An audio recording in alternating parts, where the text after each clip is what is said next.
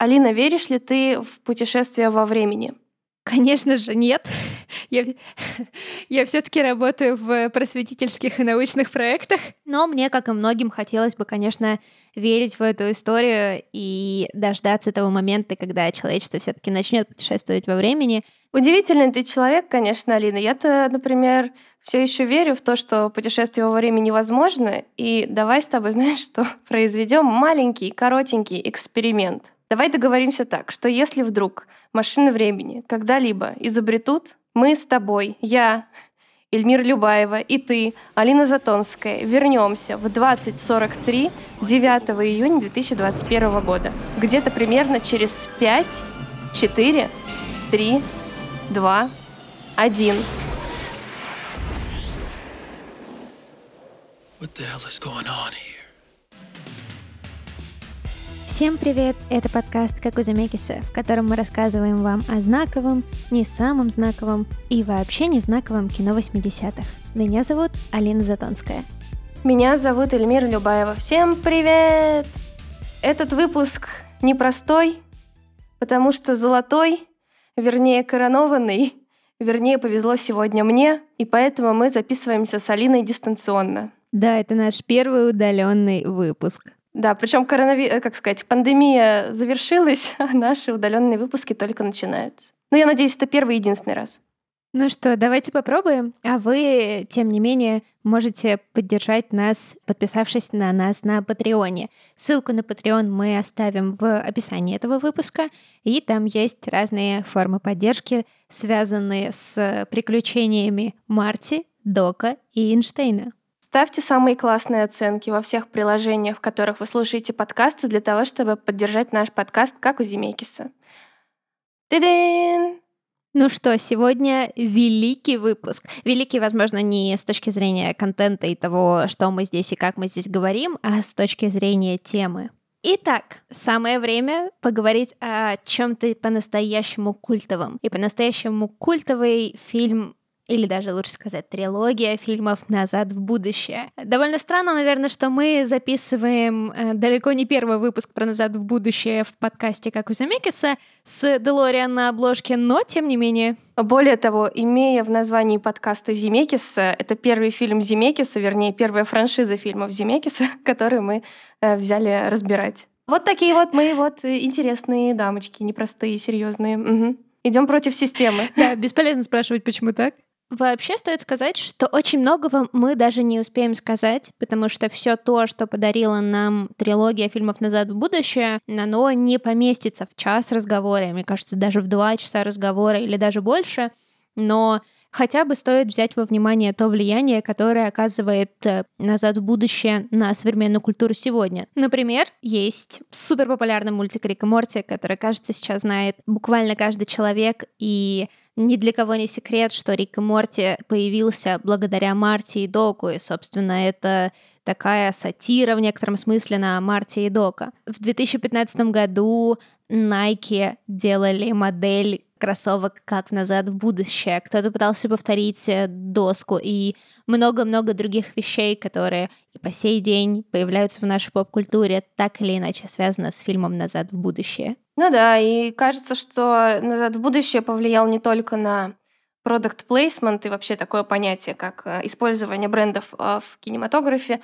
но еще повлияло на огромное количество режиссеров, которые снимали фильмы про путешествия во времени, сериалы, которые нет-нет да пытаются каким-то образом добавить э, либо героев, либо тематику путешествия во времени в свои сериалы. Более того, даже Илья Найшулер, помните такого режиссера российского, в своем последнем фильме, если я правильно помню, под названием «Никто», он специально по зову сердца и а, возможностям Голливуда позвал свой фильм Кристофера Ллойда, собственно, того человека и того актера, который сыграл Дока в оригинальной франшизе «Назад в будущее», просто потому, что он бесконечный, безумный фанат «Назад в будущее» и самого героя Дока.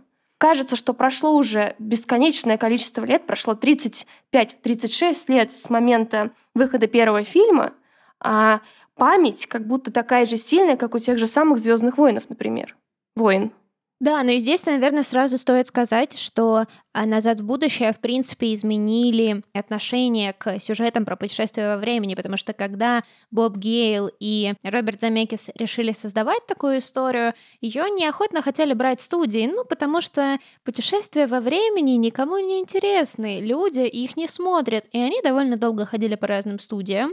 Отчасти проблема была еще и в том, что многие студии говорили, что сюжет детский, и когда они приходили к очередной студии, они говорили, да предложите это Диснею, в чем проблема? И в тот момент, когда они решили дойти до Диснея, сначала отправили ему сценарий, потом пришли на встречу. Человек, который работал в Диснее, встретил их фразой «Вы что, дураки? У вас там почти инцест! Какой Дисней?» Так они поняли, что эм, с Диснеем у них ничего не получится. И, в общем-то, они почти отчаялись, пока в какой-то момент у них все не получилось с студией Universal. Кстати, возвращаясь к нашему одному из предыдущих подкастов про охотников э, за привидениями, они же тоже сначала писали свою историю про путешествие во времени, и голливудские продюсеры очень быстро ее зарубили. И кажется, что как раз-таки эксперимент Земекиса и Боба Гейла, который они смогли, что называется, допродать и добить, породил бешеное количество фильмов. И, собственно, если, наверное, охотники за привидением пришли бы позже, вполне возможно, их первая идея бы взыграла другими красками. Но тогда мы не получили новую вселенную охотников за привидением. О них вы, кстати, можете послушать в наших предыдущих выпусках. А если говорить о каких-то примерах, которые очевидно вдохновлены историей «Назад в будущее», это, например, «Невероятные приключения Билла и Теда», где два глуповатых школьниках путешествуют во времени и пытаются подготовиться к экзамену по истории. Но на самом деле ты прикольно сказала про Рика и Морти. Это как будто действительно такая, ну, такое продолжение, если можно выразить, новая вселенная э, «Назад в будущее». И знаешь, я все время вспоминаю в связке с «Назад в будущее» сериал английский, известный под названием «Доктор Кто», в котором он, он появился гораздо раньше. Он, э, его история проистекает гораздо дольше. Но яркую параллель можно провести между этими фильмами, этими произведениями, потому что и там, и там эксцентричные чуваки двигаются во времени и пространстве. И самое, что прикольное, нет ощущения, что «Назад в будущее» свистнули каким-то образом сюжет. Это скорее как бы такое могло бы произойти во вселенной Доктора Кто. Тут нет, знаешь, какого-то жесткого противоречия или навязанной копирки. Вот этого нет. И это очень прикольно, что им удалось в уже существующей реальности Доктора Кто, например, создать нечто новое со своим американским колоритом немножко пластикового мира, пластикового мира. Согласна. А история «Назад в будущее» начинается в тот момент, когда Боб Гейл приезжает домой к своим родителям и открывает не то школьный альбом, не то какой-то документ школьных лет э, его отца и узнает, что его отец учился в той же школе, в которой учился сам Боб Гейл. И он в этот момент задумывается, хм, а что было бы, если бы я оказался одноклассником своего отца? И потом он приходит с этой идеей к Земекису, и тот эту идею раскручивает. А что, если твой отец такой немножко неудачник, а твоя мать, наоборот, э, девушка легкого поведения, очень раскрепощенная, и она тоже твоя одноклассница. И им кажется это безумно смешным. Они начинают раскручивать эту историю, и так появляется первый сценарий «Назад в будущее». Собственно, там пока никакой машины нет. Вместо нее там временная капсула, и есть некоторый холодильник, который в какой-то момент является укрытием от радиоактивного взрыва или что-то подобное. И, в общем-то, полностью этот фрагмент был взят для четвертой части Индианы Джонса из сценария «Назад в будущее», потому что туда он не вошел. Но если вернуться к Рику и Морти, знаешь, я долгое время думала, с одной стороны, ты сразу считываешь, что это некоторая сатира на Марти и Дока, с другой стороны, у меня не склеивался, во всяком случае, образ Морти, ну, потому что Морти такой истеричный, трусливый, а Марти кажется ответственным чуваком, который тащит на себе и себя, и Дока, и вообще принимает очень много важных решений для подростка, которые меняют его жизнь и жизнь его родителей. Он, во всяком случае, обеспокоен этим. Тут в какой-то момент я натыкаюсь на материал о том, что существует точка зрения, по которой а, Марти — это ужасный эгоист, потому что он возвращается в прошлое, чтобы обогатиться условно. Он обеспокоен собственным выживанием, его нисколько не волнуется, что он меняет судьбу многих людей, что тот же Билл, Билл же его звали, Да, по-моему, не важно, плохих людей мы не запоминаем. Ладно. Что то... Вот так вот. А, что тот же Билл становится биф, биф, биф. Какая разница? Ну, да, биф. Его нисколько не волнует, что Биф становится таким э, своего рода прислугой его родителей, и многие другие вещи его не волнуют, что он ничему не учится, не развивается как герой. И хотя о том, что он не развивается как герой, об этом еще хоть сколько-то можно говорить, мне он кажется совершенно другим персонажем, персонажем более ответственным. Да, он местами паникер, и вот эту историю можно докрутить и получить Морти, но мне кажется, все равно даже в тех случаях, когда Морти тащит на себе и себя, и Рика, тем не менее у Марти больше какой-то личной ответственности и больше смелости, что ли. Ну да. Ну знаешь, вообще тезис, что Рик и Морти — это сатира на «Назад в будущее», если честно, мне не очень близка. Нет, это я, я не думаю, что это сатира на сам фильм, это сатира на персонажей. Хорошо. В смысле, они. Ну, я понимаю, да. Все-таки мне кажется, что и тут тоже не совсем так. Потому что тоньше, кажется, персонажи Рика и Морти, и они более современные, и сравнивать их немножко, безусловно, считывается то, с кого кого рисовали. Но думаю, что характеры что у одного, что у второго, они совершенно разные, и а, сравнивать их в личностном смысле, их это в смысле Марти, например, и Морти, Извините. Да, да, да. Как ты думаешь? Нет, мне кажется, на самом деле, что их сравнивать легитимно. Понятное дело, что ну, не пройдет в 2020 году делать абсолютно аналогичных персонажей в 2020, в 2019, в 2021, хотя бы потому, что сейчас у аудитории возникли бы вопросы, с какой стати старый дед дружит с ребенком просто так, а он часом ли не педофил и все такое. Тебе нужно этих героев трансформировать, тебе нужно сделать их более современными, но истоки этих персонажей условно одни, и рассуждать о том, отличаются они или похожи, мы действительно можем. Мне кажется, что вот эта истеричность Морти, она идет от Марти, она просто докручена, вот это его паника и обеспокоенность, и она настолько гиперболизирована, к ней добавлены другие качества, то, что он все-таки настоящий ребенок, он по-другому себя ведет в разных ситуациях, но мне кажется, что корень этой штуки один и тот же. Тут хочется сказать лишь одно. Никто не имеет права называть меня цыпленком. What's wrong, McFly? Chicken? What did you call me, Griff? Chicken, McFly. Nobody calls me chicken. Хорошо, возможно, действительно мы можем их сравнивать, просто мне кажется, что у них отличий больше, чем может показаться на первый взгляд. То есть если вот вкапываться, но опять же мы тут на опасную зону залезаем, если будем обсуждать Рика и Морти, потому что как бы это отдельная трилогия, как у Толкина, с размером страничек примерно таким же. Да, кстати, я смотрела, значит, впервые «Назад в будущее», когда мне было лет ноль, ну или три. В общем, я была очень маленькой. Мне казалось, что значит, Марти Макфлай, разумеется, это такой краш.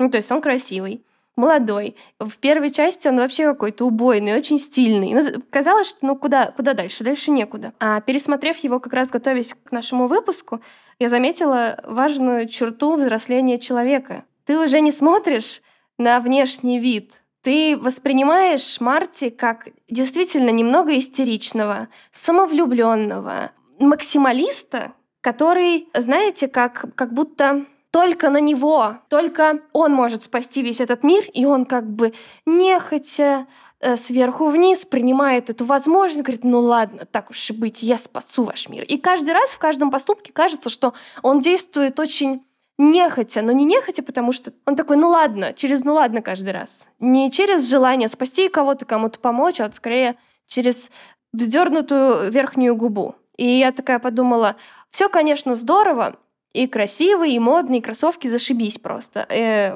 важная оговорочка. Мы начали говорить про Nike, и действительно Nike вкладывались, э, вернее, э, имели product placement в каждом фильме «Назад в будущее», и вот. Но с возрастом важнее становится mental than face. И кто тебе с возрастом стал нравиться больше? Док. Мне очень понравился Док. Док топовый.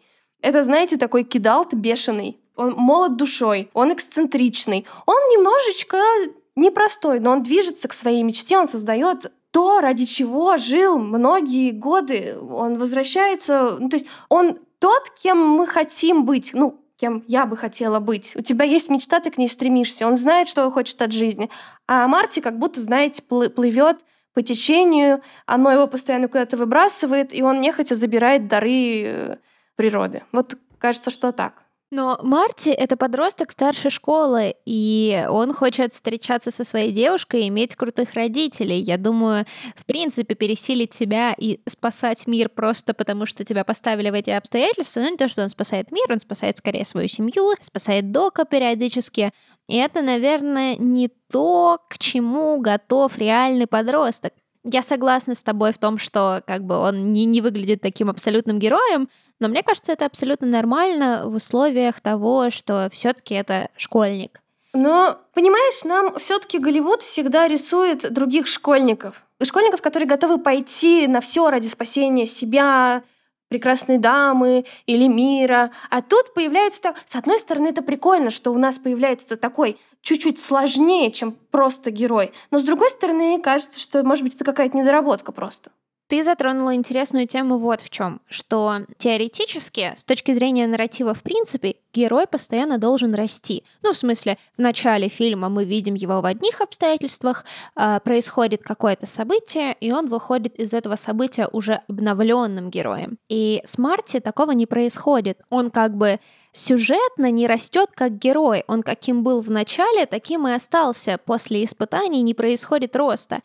Чего нельзя сказать про Дока, потому что из-за Марти, из-за сюжетной линии кажется, что в целом какого-то подъема и слома и развития у истории нет. Это такая ровная по динамике трилогия. Но эта динамика есть у Дока. Если вначале он абсолютно точно говорит, что на будущее нельзя влиять, ты не должен знать своего будущего, я не должен знать, когда и как я умру. Нет, ни в коем случае мне этого не говори то в третьей части он появляется на локомотиве и говорит Марте, что судьба не написана, ты вправе ее менять, и ты сам строишь свое будущее, и вообще начинает путешествовать во времени вместе со своей женой, детьми, и нисколько не беспокоится о том, что он может как-то влиять на ход времени. И с одной стороны ты думаешь, так, стоп, чувак, ты можешь сейчас все поменять, так не пойдет, так нельзя.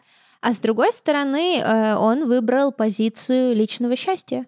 Ну, просто, видимо, док не читал Рэя Брэдбери и грянул гром, и поэтому не знает, что одна бабочка э, в палеолите может привести к адскому урагану в современности. На самом деле, чуть-чуть есть ощущение, что это не особо науч-поп-фильм, потому что э, законы времени и пространства там очень как-то они забываются. То есть э, мы не можем это, знаешь, рассматривать как какой-то фильм просветительский или образовательный. Потому что там уран можно достать буквально на eBay. Ну, и тогда, видимо, это был рынок eBay. Да, с рынка. Да, да, да. Научные факты, которые можно было бы здесь приложить, они были не приложены. Нужно это или нет, это другой вопрос. Но, как ты правильно сказала, важнее художественное развитие персонажей, чем какое-то их влияние на время и э, достоверность э, их как бы вот этих фактов того, как нужно существовать в том мире, в который мы можем попасть, если будем по нему, э, если будем путешествовать по времени. При этом там есть некоторое количество ляпов, ну не то чтобы ляпов, скорее открытых вопросов. Например, неужели родителей Марти не смущает, что их сын, который у них родился, второй их сын, выглядит в точности как Кельвин Кляйн, которого они встретили в юности. Второй момент, он признался в конечном счете, что его настоящее имя Марти, и они сказали, что назовут так сына. И возникает вопрос, но почему тогда вы называете так вашего второго сына, а не первого? Что вы передумали?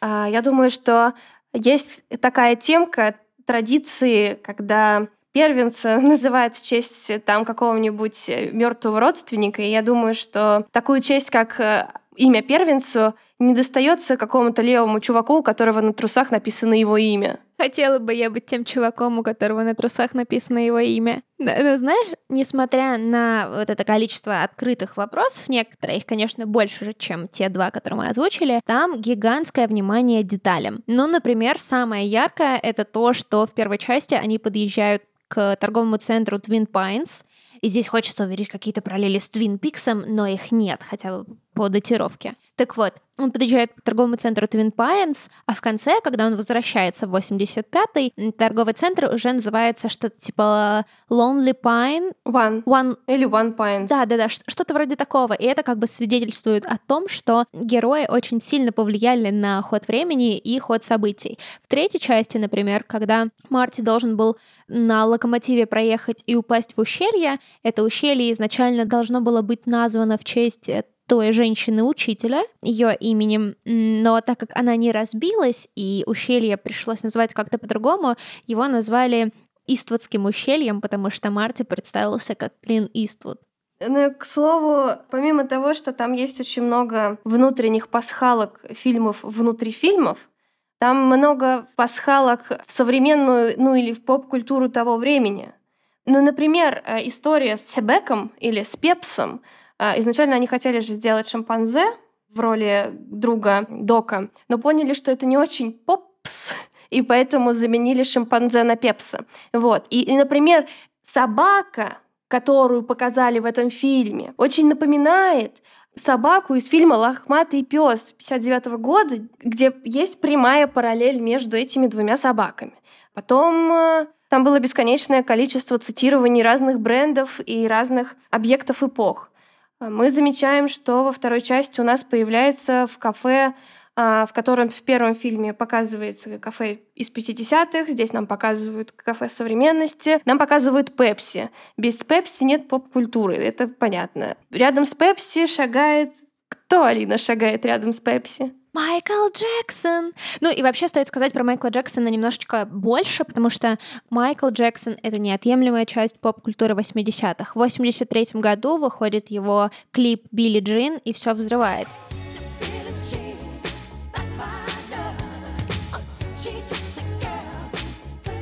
В начале 80-х появляется MTV и полностью меняет культуру. Клипов в привычном понимании до MTV не существовало, и Майкл Джексон — важное звено во всей этой истории. Даже в третьей части, когда Марти попадает на Дикий Запад и его заставляют танцевать, он танцует как Майкл Джексон. Третья часть — это 90-е года, а в 88 году MTV делает награду имени Майкла Джексона. То есть это максимально поп-культурная вещь, и что еще на этом моменте я, кстати, задумалась, что нам сейчас кажется, что э, «Назад в будущее» такое ретро, такие 80-е, но по тем временам это ультрасовременный, максимально прогрессивный фильм, где все самые передовые бренды, технологии, не знаю, темы, все это там показано и обсуждается. Только не так, как во многих сюжетах с какой-то негативной точки зрения, как, например, не знаю, Бертон, которого мы также обсуждали, он скорее высмеивает особенности общества эпохи Рейгана, вот эту комодификацию общества, рыночные отношения и прочее, но «Назад в будущее» кажется наоборот, историей, которая убегает от всех проблем и говорит о том, как клево жить в этом коммерческом мире. Ну, кстати, возвращаясь к нашему любимому лейтмотиву всех подкастов Рейгану, в «Назад в будущее» ему тоже выделяется отдельное место, и более того, Земекис очень переживал, как Рейган отнесется вообще к тому, что его каким-то образом в фильме показывают. А во второй части, когда мы попадаем в будущее, в кафе рядом с Майклом Джексоном принимает заказ, ну, в телевизоре Майкл Джексон, и в таком же телевизоре Рейган. И они принимают заказы на еду. И э, Земекс очень боялся, что Рейган может обидеться, но Рейгану настолько понравилось э, все то, что происходит на экране, ему настолько понравилось сам фильм и то, что его там упомянули, он попросил сцену с собой повторить несколько раз в кинотеатре. То есть он сидел в кинотеатре, остановил показ, вероятно, президенты имеют право так делать, и сказал, «Петя, мотай бобину назад, я хочу пересмотреть». И пересмотрел. Ну и, соответственно, известная также штука, что в послании к государству, кажется, в 86 году Рейган использует целую цитату из фильма «Назад в будущее». Там, куда мы едем, дороги не нужны. Я не знала, кстати, про кинотеатр, и действительно это неожиданный поворот, во многом еще и потому, что там есть момент, когда, по-моему, Док высмеивает, что Марти ему говорит, что Рональд Рейган станет президентом. Он говорит, актер станет президентом, ты дурак. Знаешь, кстати, очень прикольно в первой части в 85 году, когда вопрос все еще стоял довольно остро. Показывается, что Марти встречает э, в том самом кафе человека, афроамериканца, который работает э, мойщиком полов, вероятно, моет посуду, посудомойщиком, кем-то таким, занимающимся ручным трудом. И говорит, э, что я, мол, сильная личность, я не дам никому вытирать из себя ноги, на что ему говорит его а, и говорит, я добьюсь многого, вы обо мне еще узнаете. Говорит он на все кафе, на что ему отвечает его босс, мол, ты чернокожий, чего-то добьешься? На что он говорит, конечно. И мы видим, что в самом начале фильма висят вывески по всему городу, где на пост мэра баллотируется афроамериканец. И мы понимаем, что на самом деле вот этот чувак, мойщик полов, баллотируется в белое, в современное общество. И это такой большой скачок, который, видимо, было очень важно показать в фильме, что в 50-х вопрос стоял еще остро. Но в 85 году нравы изменились, и это очень классно. Просто мне кажется, что действие «Назад в будущее» происходит где-то в Южных Штатах. Есть такое ощущение. Там, если я правильно помню, не транслируется никогда, где именно происходят события. Но кажется, что в южных и в южных штатах, ну, как бы это большая проблема была до очень современного времени. Тут прикольно, что показали. Вот. Просто такие моменты, они так бросаются в глаза, это так приятно, что со временем общество меняется, мир меняется, и обычный парень, мойщик посуды, становится мэром. Ну или, во всяком случае, может, имеет право им стать. И это важно. Вообще кажется, что фильм во многом говорит о том, насколько 80-е классное время. И с одной стороны, он говорит о том, насколько крутая современность, насколько круто жить прямо сейчас, и что они строят некоторое общество будущего. А в реальности же у них получилось кино, которое настолько отчетливо доносит тебе, как круто жить в 80-х, что этот посыл, он и остался, только сейчас он нами воспринимается не как круто жить в современности, а как круто жить тогда, в 80-х, в прошлом. Согласна. Там действительно есть такое ощущение, что они как будто упиваются тем ощущением, что они живут в 85 году. А тогда, на минуточку, интернета не было. Нифига не было. Да. Ты, ладно, в Америке были крутые кроссовки, там мы мечтали. Мы в 85 году мечтали. Да, конечно, я-то особенно в виде ничего во времени и пространстве. Но неважно. Смысл в том, что 85-й год — это же не самое передовое время. Тогда огромный, просто гигантский технологический оптимизм. У людей появляются телефон, игровые приставки, портативные плееры, и люди активно рассуждают о том, каким же будет будущее. Тут еще за спиной недавно вышли Звездные войны, поэтому в технологическом смысле люди бесконечно рассуждают о том, что же будет дальше. А здесь э, упивание, мне кажется, в хорошем смысле слова. Ну, конечно. 80-ми происходит еще и по цитированию разных культурных штук. Ну, например, в первой части Марти представляется своему молодому отцу Дартом Вейдером. Или, например, он играет едва ли не как Джимми Хендрикс. И много таких моментов есть, и один из самых моих любимых моментов — это когда во второй части Марти оказывается в будущем, и там сзади него кинотеатр. Как известно, продюсировал «Назад в будущее» Стивен Спилберг, а на экране «Челюсти 19». И режиссер Макс Спилберг — это сын Спилберга, и это просто очень смешно. Ну и знаешь, еще кажется, что в 85 году люди еще не знали про 86 год, ну, что логично. В 86 году произошла самая большая техногенная катастрофа Чернобыль, и в этот момент люди стали сомневаться, действительно ли все технологии хороши. А в 85 году ты все... И как бы важно сказать, что в 86 году, хоть Советский Союз был еще закрыт, и мало информации просачивалось, но это была настолько жуткая и глобальная катастрофа, что об этом заговорил весь мир, и об этом узнали американцы, и, возможно, после этого наконец задумались о том, что технологии — это не всегда благо. Опасно сейчас говорю, мне сейчас комп лопнет. И, и вот я поговорю, поговорим потом. Но я к тому, что была безапелляционная уверенность, что технологии могут двигаться только наверх и никогда не тянуть мир вниз. Соответственно, никакого пластикового острова наверняка тоже не было. И это прикольно, это светлое, счастливое время котором довелось пожить вот некоторым людям, даже хоть и без компов и интернет.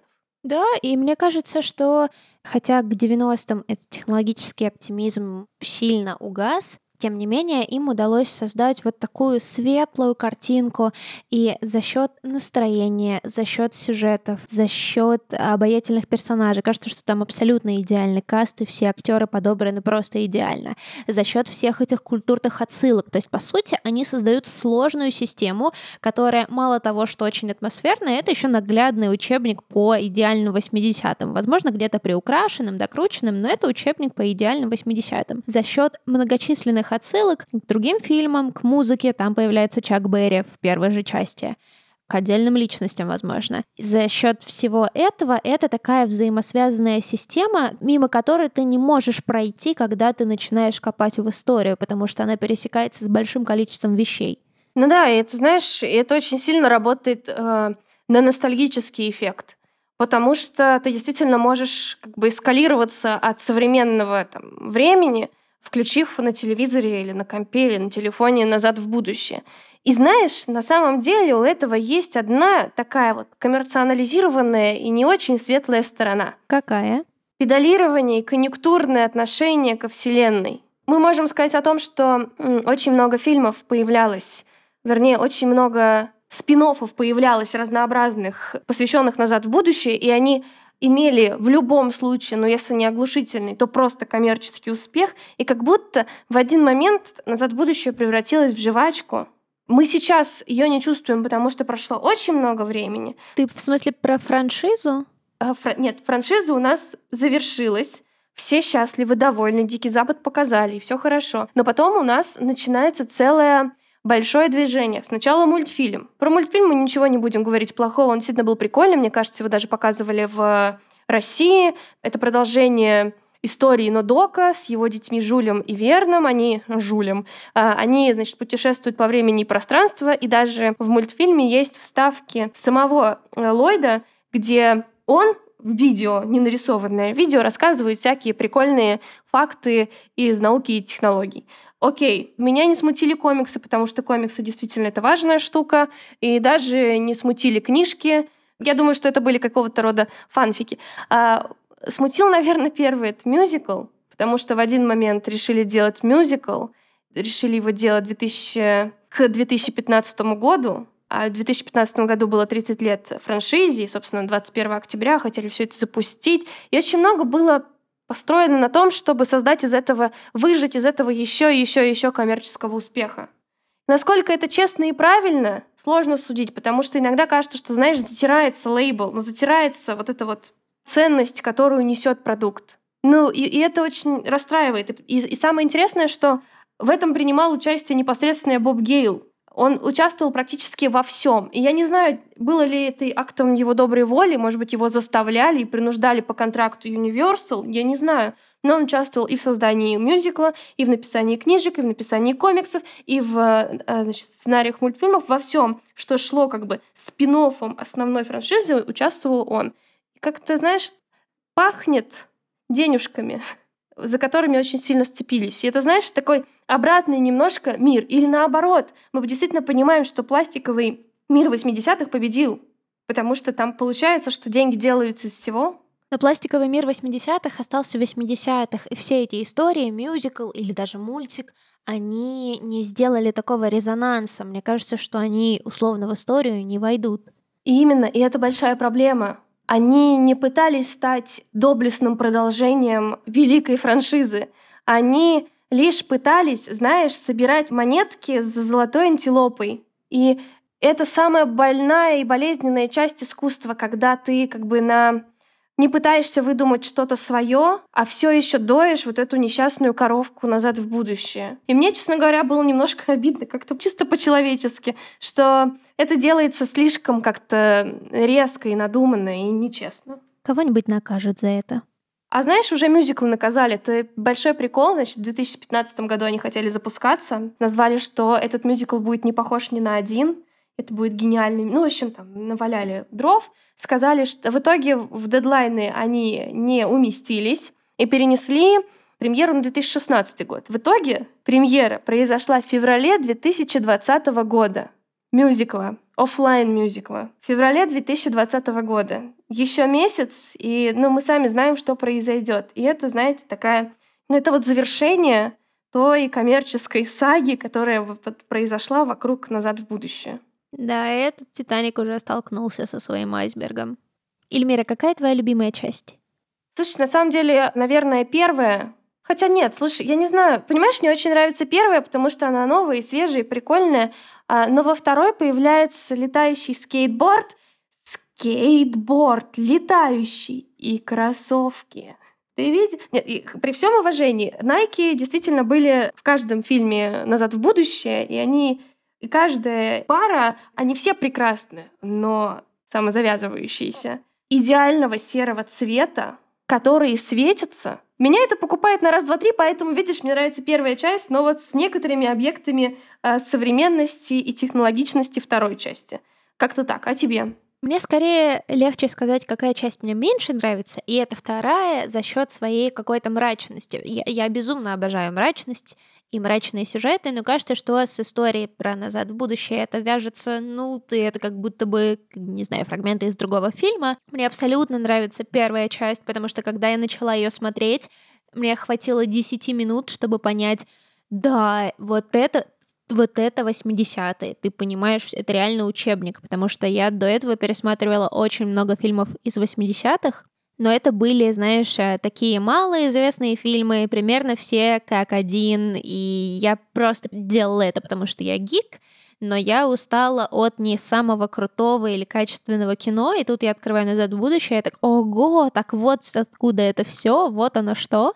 И мне нравится третья часть, потому что мне нравятся вот эти истории про Дикий Запад, мне нравится, что он называет себя Клинт Иствуд. И, кстати, локомотив, на котором он едет, он э, известный локомотив для Голливуда, и в том числе он был в одном из фильмов с Клинтом Иствудом, и это забавный факт.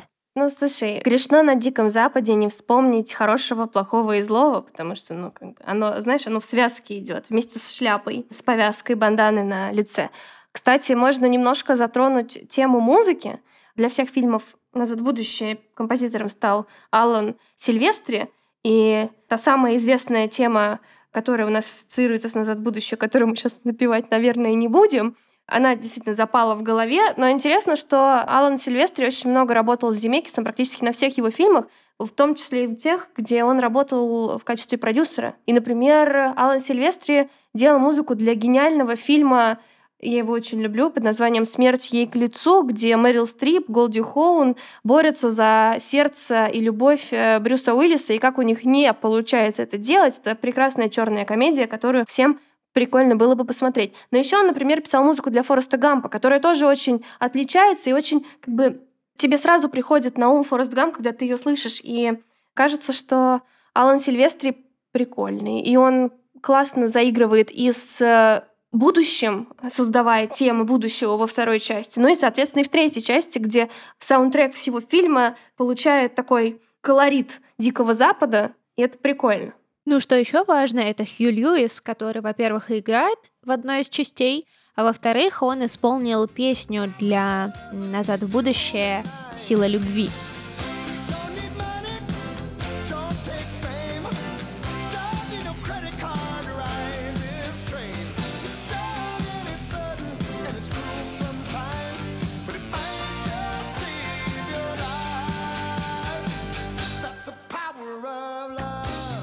И это потрясающая песня, я долго ее заслушивала, и я совершенно забыла, что эта песня была написана для «Назад в будущее». Когда создатели пришли к исполнителям, то те им сказали, э, все клево, но мы никогда не писали песни к фильмам. А те им говорят, да, вам не нужно писать песню к фильму, вам нужно просто написать песню, и она так органично в эту историю вошла, но что еще интересно, это что в третьей части появляется Зизи Топ. Я обожаю Зизи Топ. Я честно их даже не узнала. Они в том диком западе играют на барабанах современные для того времени песни. Я просто что? Сегодня у Алины произошел очередной камин потому что Зизи Топ — это... А, надо понимать, что э, Зизи Топ находится... Вся группа находится в одной связке с Диланом Маккеем из Беверли-Хиллз 90-210. И это самая уникальная парочка, гусь да гагарочка, которые могли быть вообще когда-либо в одном списке. И вот впервые они оказались в краш-листе Алинки. Удивительное дело. Таковы обстоятельства. Ну и, кстати, если я правильно помню, песню, которую на прослушивание принес э, Марти Макфлай в самой первой части, та самая The Power of Love, он ее и играет. И как раз-таки Хьюи Льюис появляется в камео в виде одного из судей, которые, собственно, принимают решение, годен э, Марти Макфлай и его группа или свободен. Оказался свободен. Да, но потом у него много чего интересного началось. Знаешь, что еще? На самом деле, штука, которую, наверное, нужно было сказать с самого начала, но то, что мне больше всего нравится и вместе с тем не нравится в этой истории, это то, что весь фильм — это действительно тикающие часы. Там в начале открывающая сцена, где есть миллиард часов дока. И, по сути, это настоящий экшн-фильм, который построен таким образом, что он держит тебя в напряжении от и до. И вторая часть, она в этом смысле наиболее показательна, потому что ты попадаешь в замес с самого начала, потому что это прямое продолжение первой части. Там Док возвращается из будущего к Марте и говорит, нет времени объяснять, поехали. И вот это напряжение не уходит до самого конца, потому что замес происходит до самого конца, и ты весь фильм в таком сильном напряжении ждешь, что, что же будет. У этого есть очаровательная сторона, в этом вся магия кино. Сколько бы раз ты не пересматривал, ты каждый раз будешь волноваться, попадет ли Марти домой. И у этого есть негативная сторона. Ты на протяжении всего времени находишься вот в этом напряжении, а в напряжение тебя обычно вводят дедлайны а весь фильм состоит из дедлайнов, там все состоит из счетчика времени, который постоянно уменьшается. И с каждым разом ты понимаешь, что у тебя меньше времени, еще меньше времени, еще меньше времени. И на этом построено все напряжение фильма. Ужасный фильм. Да, но мы все равно его любим. Но все, что связано с дедлайнами, полный отстой. Нет, тема со временем очень важная, потому что, собственно, все, все вокруг него и крутится. Опа, машина времени, время, бэм. Кстати, если из такого, из э, неинтересных, но примечательных фактов, часы изображаются и на всех постерах. И во всех постерах одна и та же поза появляется у всех героев. А какая там поза? Там чуваки, вернее, Марти Макфлай смотрят постоянно на часы. Единственное, что меняется, это одежда и, и все вокруг. Ну, например, если в первой части у нас Делориан, та самая машина роскошная, стоит просто на земле, во второй части машина парит над землей, а в третьей части Делориан стоит на рельсах. И это такой прикольный вариант немножко гиковского отношения, по-хорошему гиковского отношению даже вот таким мелочам, как постеры. Да, это интересно. Но знаешь что? Не хватает этой истории сильной девушки. Абсолютно точно. Да, приставка, везде приставка, к сожалению, никакого интереса. Хотя вот в третьей части Жинка Дока немножко пытается эволюционировать из просто девушки Бонда в его соратницу, ну, как будто все равно этого пока недостаточно, да. Видимо, это вот проблема все таки не то что феминизма, а вот именно сильного женского образа в 80-х пока еще не было. Вернее, как бы он еще не зародился в том виде, в котором хотелось бы. Мне кажется, из ярких персонажей 80-х, таких, которые могли надрать задницу врагу, это была рыжая Соня, ну и все. А Зена Королева воинов появилась уже в 90-х. Да, и даже Бренда Уолш появляется в 90-х. Ну что уж тут. Давай попробуем ответить вот на какой вопрос. Какой главный вывод ты извлекла из просмотра трилогии для себя? Честно, этот фильм ничего меня не научил. Э, совершенно ничему. Но и как бы это неплохо лично для меня, потому что я считаю, что развлекательное кино, которое держит тебя в напряжении, которое предлагает тебе пересматривать его много-много-много раз а, в поиске отсылок, прикольных фактов и тонкостей, это тоже своего рода искусство. И за этим можно идти смотреть этот фильм заново. Но какой-то важной мысли он мне не подарил. Так что вот.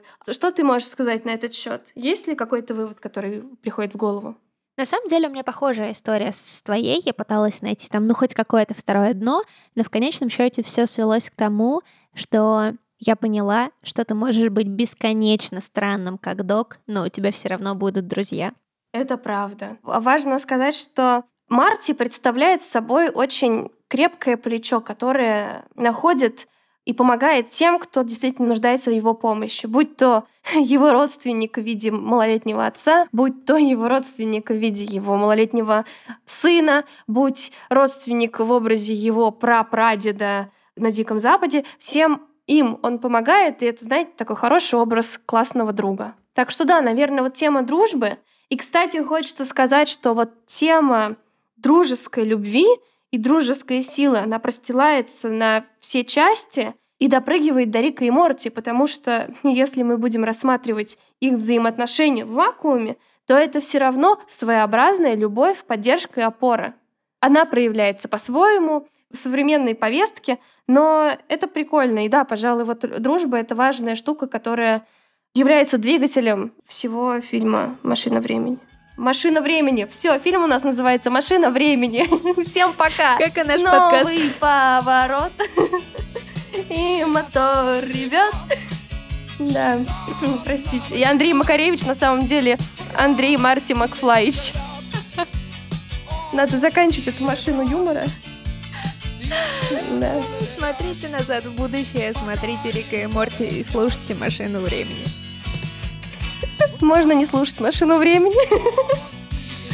Всем пока! Пока! С вами были Алина Затонская, Эльмира Любаева и монтажер Саша Архипов. Ура! Так, и сейчас не записалось ничего, да?